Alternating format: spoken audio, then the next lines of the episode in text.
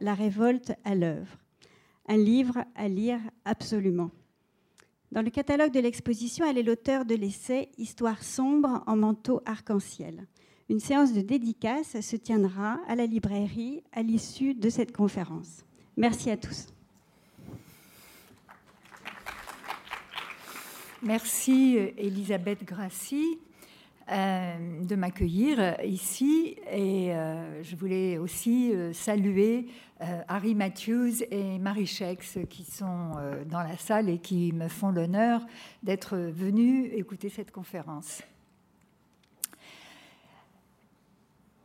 Lily ou Tony, Elisabeth, Bénédicte, Gwendoline, Clarisse.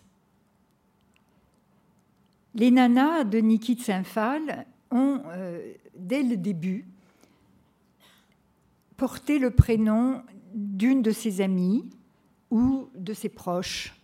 Elisabeth est le prénom de sa sœur, Clarisse celui de, de, sa grande amie qui était l'épouse de Larry Rivers, Bénédicte était la directrice de la galerie Yolas avec laquelle euh, Niki travaillait.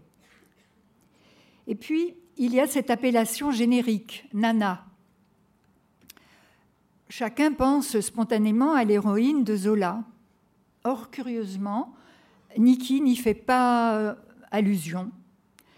Pour elle, Nana était simplement un mot d'argot qui signifiait les filles et en bonne franco-américaine, elle aimait beaucoup les mots d'argot.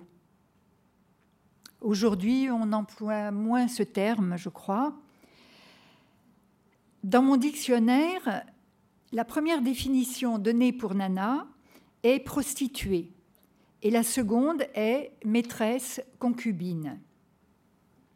À l'évidence, le mot Nana ne désigne pas un genre de femme tout à fait convenable, selon les critères bourgeois. Niki mentionnera de son côté des sources plus érudites. Ainsi, elle renverra à l'Antiquité, dont elle était férue, en évoquant une divinité célébrée dans la cité sumérienne d'Ur. Cette divinité était un dieu lune qui veillait sur le fleuve Euphrate et qui était nommé Nana avec deux N dans notre transcription. D'autre part, les recherches que j'ai menées pour écrire la biographie de Niki m'ont conduite sur la trace d'une nana dont elle ne parle jamais, dont elle semble avoir euh, tout simplement oublié l'existence. En effet, dans ses archives, j'ai trouvé une lettre d'une gouvernante française qui s'était occupée de Niki et de son frère lorsqu'ils étaient en France. D'après cette lettre, qui était adressée à leur mère restée aux États-Unis, les enfants, donc le garçon âgé de 5 ans et Niki âgé de 3 ans, les enfants surnommaient leur gouvernante Nana. même si l'oubli de ce genre d'événement survenu à un âge si jeune est tout à fait courant, il n'est pas impossible que cette nana oubliée ait joué, elle aussi, un rôle dans le choix par Niki du nom générique donné à ces sculptures. Les nanas apparaissent généralement comme des créatures extravagantes, d'un abord simple et immédiat. J'aimerais démontrer ici, en m'autorisant de ce possible effet de l'inconscient, que les nanas ont peut-être aussi une part opaque, laquelle les rend moins frivoles qu'on a voulu le dire. Les nanas sont peut-être en effet plus complexes, plus ambigus qu'il n'y paraît. Pour mieux les comprendre, Observons d'abord qu'elles ne surgissent pas tout armées, si je puis dire, dans l'imagination de l'artiste. Elles émergent au terme d'un processus de libération qui commence plusieurs années auparavant avec ses tableaux-tirs et se prolonge avec des assemblages qui représentent les différents rôles féminins. Avant d'arriver aux nanas, qui sont des sculptures, Niki a dû faire exploser sa rage en prenant un fusil pour détruire le tableau de Chevalet, qui était l'emblème de la culture du passé, et créer ainsi une nouvelle forme d'art. Alors, vous avez vu la, euh, fiche qui euh, présente l'exposition où l'on voit Niki en train de tirer. Euh, je vous montre ici autre, une autre image représentant Niki en train de tirer sur un, un, tableau. Et par la même occasion, je me permets de vous présenter la couverture de mon livre, où donc nous voyons Niki en train de tirer. N'oublions pas que dans la culture euh, américaine, les armes à feu n'ont pas seulement le sens d'instruments de mort qu'elles ont en Europe, ce sont aussi des instruments de conquête et de libération. Et c'est précisément la double fonction du tir dans l'œuvre de Niki de Saint-Phal. Lorsqu'elle tire à la carabine sur l'un des reliefs qu'elle a préparés, son geste est à la fois destructeur et créateur. Dans les tirs, elle s'attaque à un tabou, elle commet un acte sacrilège parce qu'elle pulvérise une œuvre d'art. Mais dans le même temps, elle crée des œuvres radicalement nouvelles. Vous avez ici une de ses œuvres qui s'appelle Grand Tir, qui a été réalisée en 1961, que vous, tir que vous avez vu dans la très belle exposition euh, qu'a organisée le Grand Palais. Si vous l'avez, euh, si vous l'avez déjà vu, sinon vous allez certainement vous apprêter à, à aller voir. La violence de ce geste puise ses racines dans la révolte de l'artiste, non seulement contre sa famille et l'éducation qu'elle a reçue, non seulement contre la société conservatrice de son temps, mais aussi contre une histoire de l'art et de la culture où les femmes sont absentes. Les nanas seront le fruit de ces explosions libératrices, elles seront le résultat de cette catharsis. J'aimerais vous présenter un tir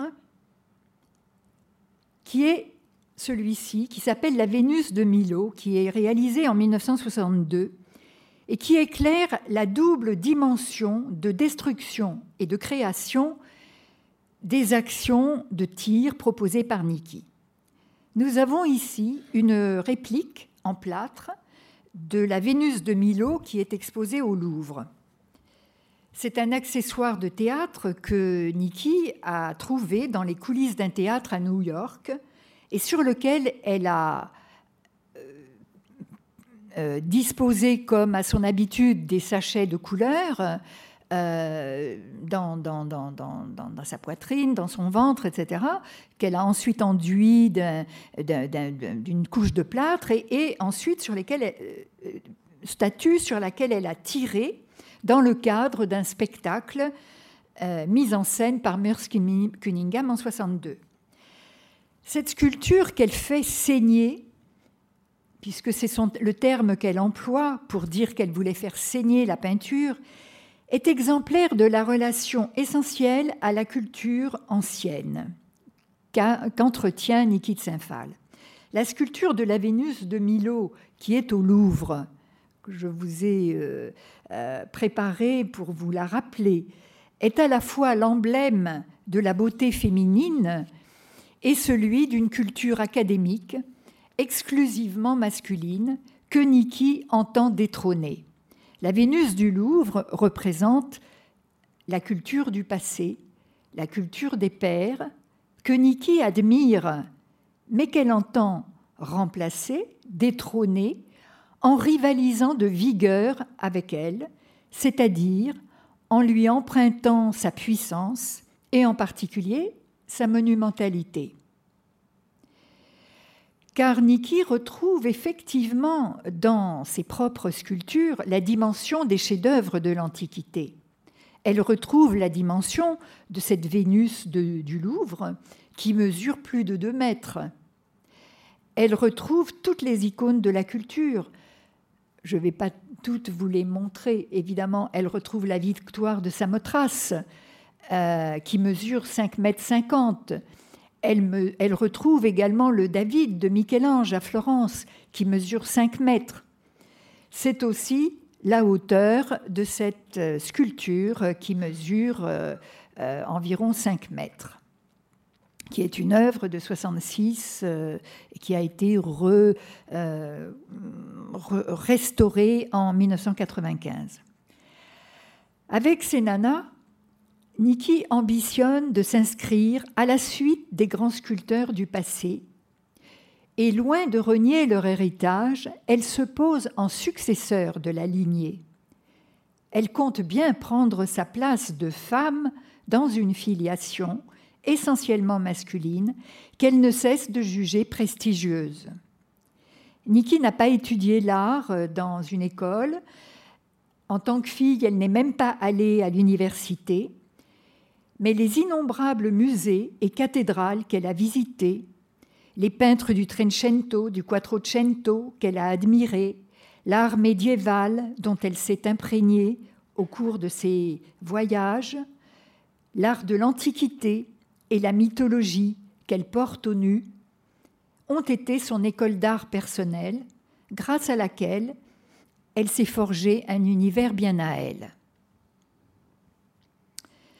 En dehors de ces grandes références à l'histoire de l'art universel, j'aurais pu aussi euh, vous évoquer euh, d'autres références beaucoup plus proches de Niki. L'une d'elles étant euh, la réinterprétation de la victoire de Samothrace par le peintre Yves Klein, qui était un de ses amis, un proche, un nouveau réaliste. Euh, une petite victoire de Samothrace que, que Klein avait peinte en bleu Klein et qu'il avait réalisé cette même année 1962. Sans compter que Niki euh, se prénomme Niki, c'est-à-dire en grec euh, victoire. Comme l'ensemble de ses œuvres, les nanas dialoguent avec l'histoire de l'art écrite par les hommes. Niki emprunte en permanence à cette histoire héroïque passée, mais pour se la réapproprier et y apposer sa propre signature de héros au féminin. Ce terme héros au féminin, en fait, je le préfère à héroïne, parce que héroïne a un aspect assez romanesque, alors que héros au féminin, on voit bien dans quelle lignée elle cherche à s'inscrire. Les tableaux tableaux-tirs, avec leur effet euh, libérateur, l'amènent à un nouveau format, euh, un format que je dirais américain, parce qu'en 62-63, ces tableaux s'agrandissent au cours de ses voyages aux États-Unis.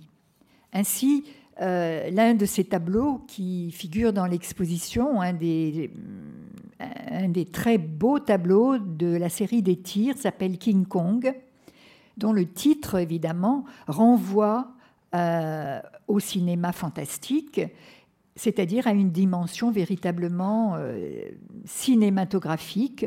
Il a 6 mètres de large et 2 mètres 60 de haut. Dans un coin de ce tableau, Niki représente une femme en train de mettre un enfant au monde. Et quelques mois plus tard, de retour dans son atelier euh, de la région parisienne, elle se consacre à une série d'œuvres euh, qui sont des mères en train d'enfanter. Elle crée des figures monumentales, plus grandes que la taille réelle, qui peuvent être vues de deux façons. Au moins de deux façons, disons. Comme des expressions de la puissance féminine, d'une part, ou comme des expressions effrayantes de la maternité. Niki a elle-même donné de ces figures des explications qui semblent contradictoires. Elle les a situées du côté des victimes en parlant d'un avortement, tout en leur donnant des titres qui font d'elles des déesses. Ainsi, celle-ci s'appelle Géa, par référence à la terre-mère primordiale de la mythologie grecque. Une autre s'appelle The White Goddess, d'après le titre de l'ouvrage de l'écrivain Robert Graves, grand historien des mythes, qu'elle avait connu dans les années 50. Il faut noter que pour Nikki, et contrairement à beaucoup de féministes de sa génération, telle Simone de Beauvoir, me semble-t-il, dont les écrits par ailleurs l'ont beaucoup euh, marqué, donc, pour beaucoup de féministes de sa génération, pour elle, la maternité est constitutive de l'identité de la femme. Elle conçoit ses œuvres qui célèbrent la maternité comme des allégories de la création, purement et simplement. Émerge ici une idée que l'on retrouvera développée avec les nanas, puisque, d'après les témoignages, les premières nanas ont été inspirées par des femmes qui étaient enceintes telles que Clarice Rivers et euh, la sœur de Nikki, sa sœur Elisabeth. Mais tandis que les nanas enceintes irradient de couleurs et respirent la santé, les génitrices de 1964, à l'image de celles que vous avez ici, euh, sont soit blanches, soit d'un rose un peu crasseux, et ont un aspect assez morbide, assez, euh, assez monstrueux. Derrière la femme qui souffre en enfantant, il y a la sorcière, la gorgone, dont la laideur fige celui qui regarde. Il paraît que certains hommes qui viennent visiter cette exposition au Grand Palais euh, disent avoir du mal à regarder ces, sculptures immenses. Euh, dans, la culture occidentale classique, les seules représentations de la, maternité sont les images de la Vierge à l'enfant. Les maternités de Niki contreviennent à ces visions doucereuses, aseptisées, désincarnées de la maternité. Elles témoignent au contraire de son caractère euh, fortement charnel. Cet aspect charnel, cet aspect non lisse, est rendu par une quantité d'objets accumulés sur leur torse, sur leur ventre, des objets avec lesquels Niki fabrique une matière rocailleuse qui évoque elle aussi une tradition, celle du haut relief, que Niki revisite à l'aide d'objets industriels achetés dans les drugstores. Ces grands corps qui s'offrent de face rappelle les tableaux de Dubuffet de la série des dames. Vous en avez un ici, corps de dame, et un autre tableau de Dubuffet, corps de dame. Niki a vu plusieurs expositions de Dubuffet dans les galeries parisiennes à la fin des années 50 et elle a été impressionnée par plusieurs aspects de son travail. Et ces accouchements sont peut-être une réminiscence de ces tableaux. Je parlais de, la Gorgone. Voici l'étau, la crucifixion ou l'étau, une autre dame, une dame dont l'attitude ouvertement obscène fait penser au tableau de Courbet, que vous connaissez évidemment, L'origine du monde, ce tableau qui, à l'époque où Niki réalise cette œuvre en 65, euh, ce tableau fait partie de la collection de Jacques Lacan. Je n'ai pas le sentiment que Niki ait connu cette œuvre de Courbet, mais on relève chez elle la même volonté de tourner le dos aux représentations conventionnelles du nu qui reviennent toutes à jeter un voile pudique sur la réalité. Comme Courbet, Niki montre ici le sexe féminin de façon crue. Elle déréalise, désublime euh, le sexe féminin, pas seulement le sexe d'ailleurs, euh, mais euh, elle désidéalise la femme tout entière, car rien de moins sublime qu'une femme qui s'offre en bigoudi, Si vous avez vu cette sculpture, vous voyez qu'elle a des bigoudis sur la tête. La nature euh, ostentatoire de, ce, sexe est agressive. Euh, on est saisi à la vue de sa représentation comme on est saisi d'effroi à la vue de la méduse. Freud évoque la tête de méduse dans un texte où il explique ce qu'est l'angoisse de castration. Il parle de l'épouvante qui s'empare du petit garçon à la vue du sexe féminin parce que celui-ci rend crédible la menace de castration. Avec ses œuvres, disais-je, Niki commence à sortir de l'espace du tableau. Ce moment de passage du tableau à la sculpture que l'on peut constater dans cette œuvre est intéressant à observer. L'artiste semble d'abord éprouver des difficultés techniques à décrocher les œuvres du mur et à les poser sur leurs pieds. Certaines sont encore accrochées au mur comme des tableaux, ainsi cette crucifixion, ou cette œuvre qui s'appelle Lily ou Tony, et d'autres sont assises. Comme elles ne tiennent pas vraiment debout, les sculptures sont parfois accrochées à des fils. Ici, je ne sais pas si vous distinguez, euh, tout à fait en haut, le bras de cette euh, sculpture Erika euh, est tenu par un crochet. Ici, vous avez une sculpture qui s'appelle Samuela, qui est accrochée avec des fils. Et puis, cette autre, Monster Woman, qui est tenue par une tige. Et puis finalement, les femmes vont euh, se tenir debout, mais au début, elles n'ont pas de pieds, à l'exemple de cette Gwendoline euh, dont les deux chevilles sont rassemblées et reposent directement sur le socle, qui est d'ailleurs un socle construit par Jean Tinguely. Cette progression est passionnante à observer, cette progression du tableau vers la sculpture ou du mur vers euh, l'œuvre qui se tient debout est passionnante, je trouve, à, remarquer, parce qu'on a l'impression de suivre pas à pas euh, le raisonnement de Niki. Les questions techniques qu'elle se pose pour détacher ces sculptures du mur et les mettre d'aplomb sont comme la matérialisation du processus hésitant d'autonomisation des femmes, incarné par les nanas joyeuses. Au fur et à mesure que l'on voit les sculptures se détacher du mur et se mettre sur leurs pieds, on voit les corps de ces femmes se délester de toute la pacotille d'objets qui pesaient sur leurs épaules dans les œuvres précédentes. Les femmes deviennent plus légères, plus colorées, elles commencent à danser, à faire des cabrioles.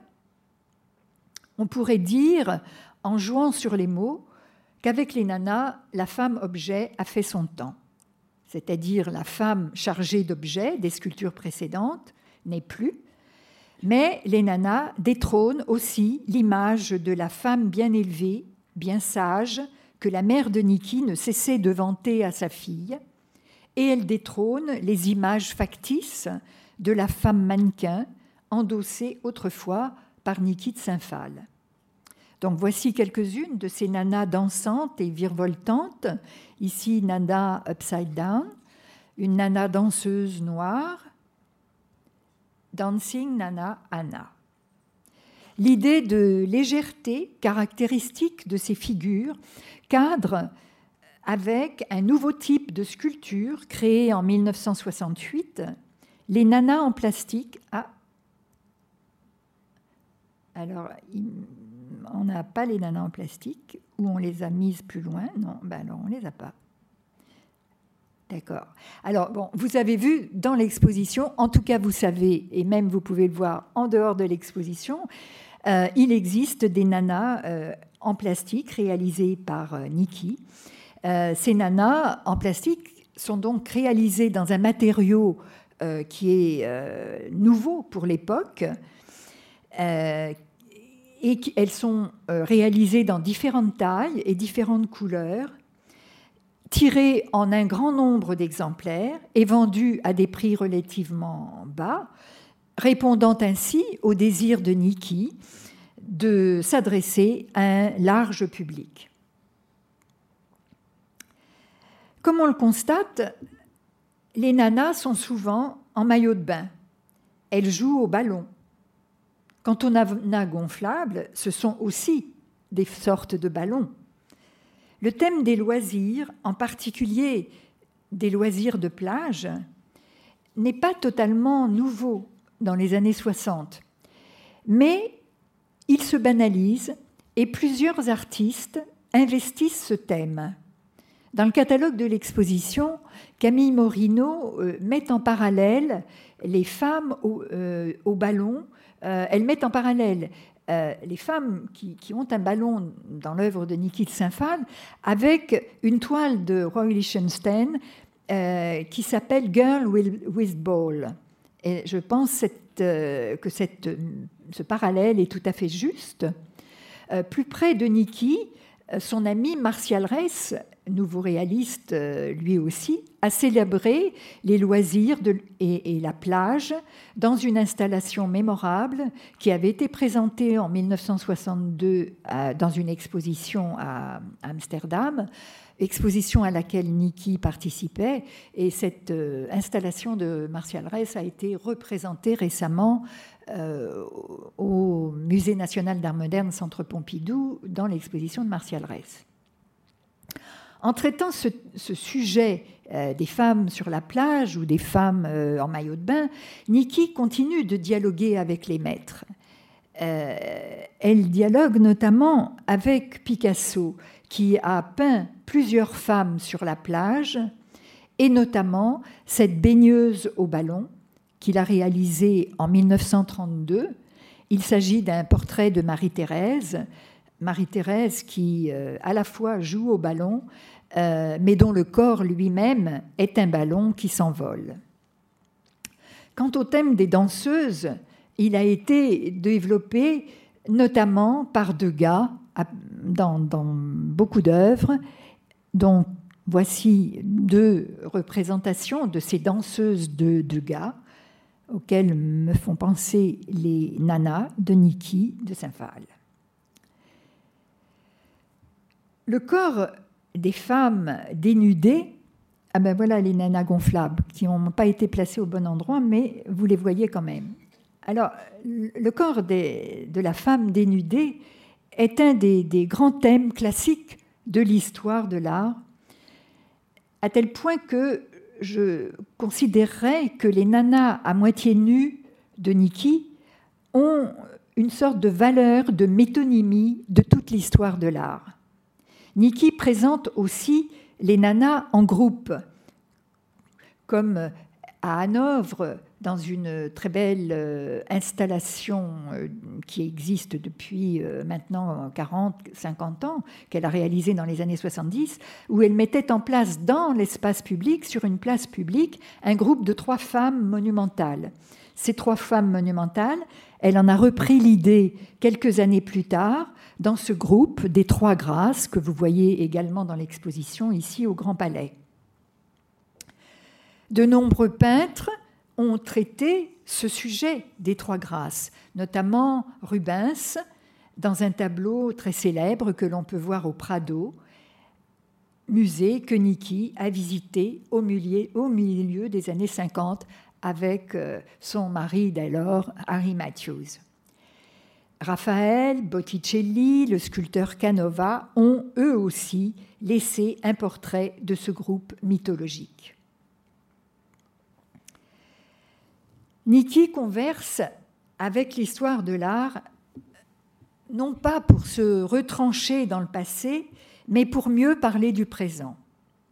Vous avez vu que certaines nanas sont noires. Selon Niki, la cause des femmes et celle des noirs sont liées. Une femme dans la société des hommes, dit-elle, est comme un noir dans la civilisation blanche.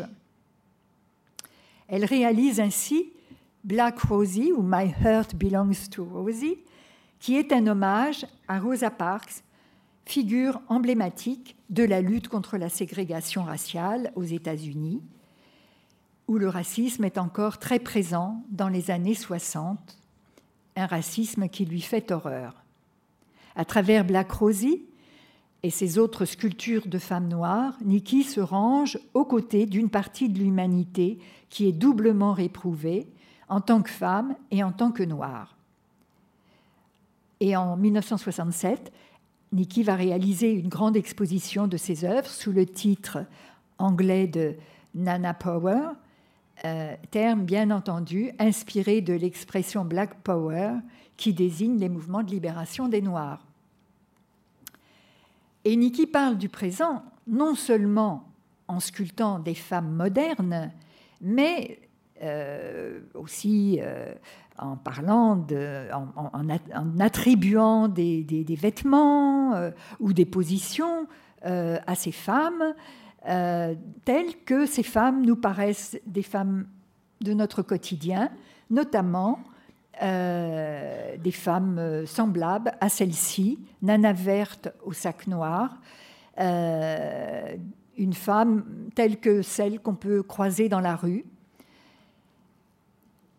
cette grande nana verte qui mesure 5 mètres euh, ou, 3 mètres, quelque chose comme ça plutôt, 2 mètres 50, 3 mètres, euh, cette grande nana verte très amusante, euh, avec sa carrure de, camionneur, plantée sur ses deux guiboles poilus, elle est en effet amusante, sympathique, mais en même temps son caractère homasse la rend, me semble-t-il, un peu effrayante. Et me reviennent à son sujet les propos de l'artiste qui déclarait que les nanas sont des femmes vues à travers le regard d'une petite fille. Un regard dans lequel les femmes sont des créatures ambiguës, pas seulement grandes et belles, mais aussi des femmes sourdement menaçantes, des femmes dont le pouvoir paraît écrasant. J'ignore qui a servi de modèle à cette nana verte, mais euh, je sens pointer dans son allure de, matrone une ironie que l'on retrouvera plus tard dans les sculptures qui composent le groupe des mères dévorantes. Le concept de mère dévorante qu'utilise Niki équivaut à celui de mauvaise mère qui appartient au vocabulaire psychanalytique. Il est issu du mythe grec de la Sphinge, descendante directe de la grande déesse maternelle, qui était désignée par Échille comme la mangeuse de chair crue. Des femmes qui se régalent de chair humaine, à l'instar des anthropophages, voilà en effet ce que Niki met en scène dans cette sculpture, le thé chez Angelina. Elle y présente deux horribles femmes attablées devant leurs assiettes. L'une déguste un petit personnage découpé en morceaux et l'autre un petit crocodile. Commentant cette série, Niki fait explicitement référence à la notion de mauvaise mère. Après avoir représenté la bonne mère avec les nanas, dit-elle, elle voulait représenter son antithèse. Mais les choses sont-elles aussi tranchées? J'ai tenté de montrer que les nanas charrient avec elles un mélange de références dont Niki est profondément pénétrée j'aurais pu rappeler encore, surtout à propos des nanas enceintes, le parallèle que certains ont fait, à juste titre, me semble-t-il, avec les représentations féminines de la préhistoire. Par exemple, la Vénus de Willendorf, la plus, une des plus célèbres de la statuaire paléolithique et en tout cas la plus obèse ou par exemple la Vénus de l'Espugue, que l'anthropologue Leroy Gourand décrit comme une hérésie anatomique en raison de sa tête minuscule, de ses seins démesurément volumineux, de son bassin énorme, de ses jambes courtes réduites à une simple pointe. La plupart de Niki sont elles aussi, sinon des hérésies anatomiques, du moins de drôles de phénomènes, et en gros pour les mêmes raisons que celle-ci. Certes, elles affichent une gaieté, une gaieté ignorée des représentations archaïques. Sur le plan physique, en revanche, elles ont hérité de leur hypersexualisation. Comme ceux des divinités primitives, leurs caractères sexuels sont développés jusqu'à l'outrance et jusqu'à la limite du monstrueux. Et beaucoup d'entre elles ont hérité de la petite tête de la Vénus de l'Espugue. Concernant la petite tête de la plupart des nanas, Niki a fourni une explication. Les nanas, a-t-elle prétendu, ont des petites têtes parce que la tête est le siège de la pensée logique, de la raison, et que les femmes sont gouvernées par l'émotion, par l'instinct, alors que les hommes le sont par la raison ou le serait par la raison. En vertu de cette, partition entre hommes et femmes, euh, qu'on dirait aujourd'hui euh, genrée, Niki représente des corps, tandis que Jean Tinguely s'occupera, lui, de la construction d'une immense sculpture en forme de tête, qu'ils appelleront longtemps la tête, avant qu'elle ne soit baptisée le cyclope, Voici une représentation, une image, une photo de cette tête monumentale qui est donc une sculpture euh, que vous pouvez visiter dans la forêt de Milly en banlieue parisienne.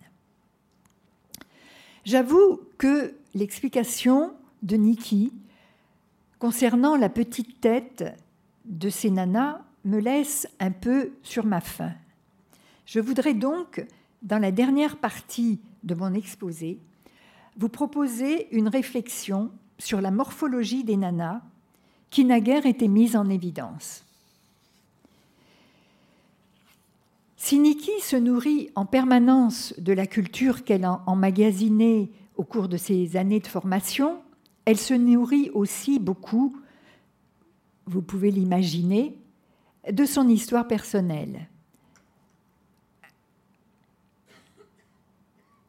c'est en m'interrogeant sur le caractère agressif et violent de l'érotisme incarné par les nanas, et en constatant que beaucoup étaient privés de visage, que j'ai repensé à un phénomène bien connu des anthropologues et dont nous avons tous entendu parler, à savoir l'exposition de spécimens humains dans le cadre des foires coloniales du XIXe siècle. L'emblème de ce phénomène est la Vénus autantote. Sous ce nom se cache une jeune femme originaire d'Afrique du Sud, qui était nommée en réalité Sarji Bartman, qui fut amenée en Europe pour être exposée nue comme bête de foire et objet de divertissement à Londres et à Paris entre 1810 et 1815.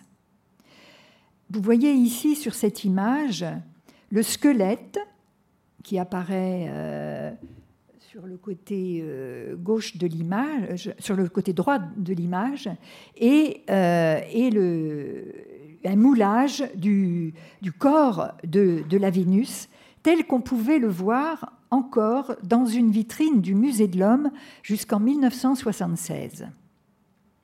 Sarji Batman était morte en 1915, aux alentours de 1915-1916, et pourtant, bien des années plus tard, elle hantait encore les esprits, comme le montre cette aquarelle peinte en 1830, où l'on voit la Vénus qui aurait débarqué dans les salons de la duchesse de Berry.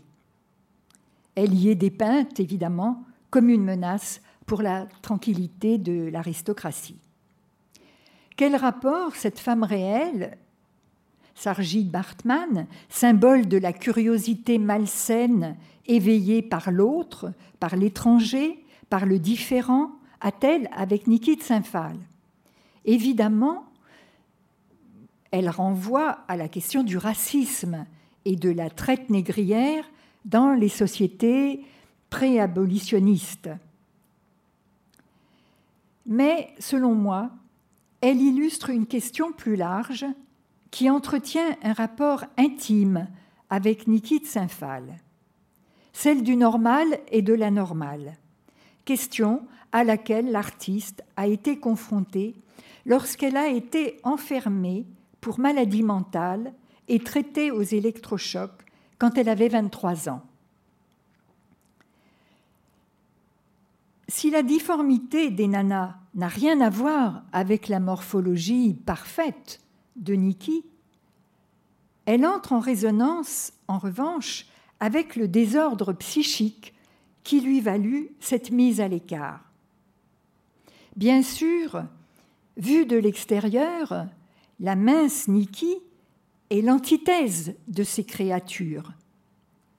Mais n'est-elle pas au-dedans d'elle-même et depuis sa plus tendre enfance au sein de sa famille, un être à part, éloigné de la norme et dont les extravagances, la bizarrerie peuvent prêter à rire. Car depuis toujours, sa façon de penser a fait de Niki une rebelle qui ne marchait pas dans les clous de la normalité. Au début des années 60, raconte-t-elle, on présentait ces tirs comme un spectacle de folle. Et Niki ne choisit pas les mots au hasard. Niki a toujours assumé ce rôle de déviante. Par défi, elle l'a même revendiqué, allant jusqu'à se présenter comme une sorcière, allant même jusqu'à s'identifier carrément à la figure du fou dans le jeu de tarot. Mais la bizarrerie de Niki, contrairement à celle des nanas, ne s'extériorise pas dans son corps. Elle se manifeste dans son comportement et dans le siège de celle-ci, sa tête. Ce n'est donc pas un hasard si les nanas sont, pour la plupart, parce qu'elles ne le sont peut-être pas toutes, mais pour beaucoup d'entre elles, affublées de petites têtes. Ces têtes minuscules constituent un indice clé de la solidarité essentielle qui lie l'artiste à ses sculptures. Dans ces têtes atrophiées ne peut loger qu'un cerveau à l'image du cerveau réputé malade de Niki quand elle était soignée par un psychiatre qui espérait éradiquer sa supposée folie, je mets le mot entre guillemets, à coup d'électrochoc. Remarquons en outre que les nanas n'ont pas de visage. On ne peut donc les regarder dans les yeux et les considérer comme des personnes responsables. Telle était, aux yeux du public d'autrefois, cette femme privée d'identité que l'on désignait du nom de Vénus Hottentote. Elle n'était pas considérée comme une vraie personne humaine. Les nanas passent pour les œuvres les plus immédiatement lisibles du travail de Niki. Sous-entendu, selon certaines personnes, selon certains, pour des œuvres un peu superficielles. J'espère avoir montré qu'en réalité, elles sont, comme d'ailleurs l'ensemble de son travail, tramées d'allusions tant à l'histoire culturelle qu'à sa propre histoire. Et comme tout son travail, elle s'offre à une double lecture. D'un côté, elle nous projette dans l'utopie d'un royaume de liberté. D'un autre, elle nous place dans la position occupée par euh, le public du XIXe siècle qui venait rire au spectacle d'une femme que son apparence physique rejetait dans une altérité radicale. D'un côté, donc, elles affirment leur puissance, mais d'un autre, elles rappellent ces individus que l'on montre du doigt parce qu'elles ne ressemblent pas aux autres et troublent la quiétude des gens prétendument normaux. Comme vous le savez peut-être si vous avez visité l'exposition, Nikki était fascinée par les monstres. Elle les a représentés sous divers traits, notamment le dinosaure et l'araignée. Il faut savoir qu'elle adorait aussi le film Freaks, ce film qui met en scène des phénomènes de cirque en but à la moquerie, comme des nains, euh, des unijambistes, des femmes à barbe, des hommes troncs, etc. Les nanas, avec leurs proportions inouïes et leurs petites têtes, tiennent un peu de ces phénomènes de foire. Dans leurs petites têtes, elles expriment en creux la rébellion de Niki contre le rejet de l'autre, quelque repoussant qu'il puisse être. Nous avons vu que dans la série des accouchements, Niki met en scène des victimes qui sont aussi des déesses. La série des nanas met en scène des femmes émancipées qui sont aussi des sortes de hors-la-loi qui s'insurgent dans leur corps contre la norme, contre l'ordre. En cela, ce sont sans doute aussi des figures de l'artiste en général et de Niki en particulier. Niki qui réclamait la liberté de ses excès, ce qu'elle appelait sa folie des grandeurs. Je vous remercie.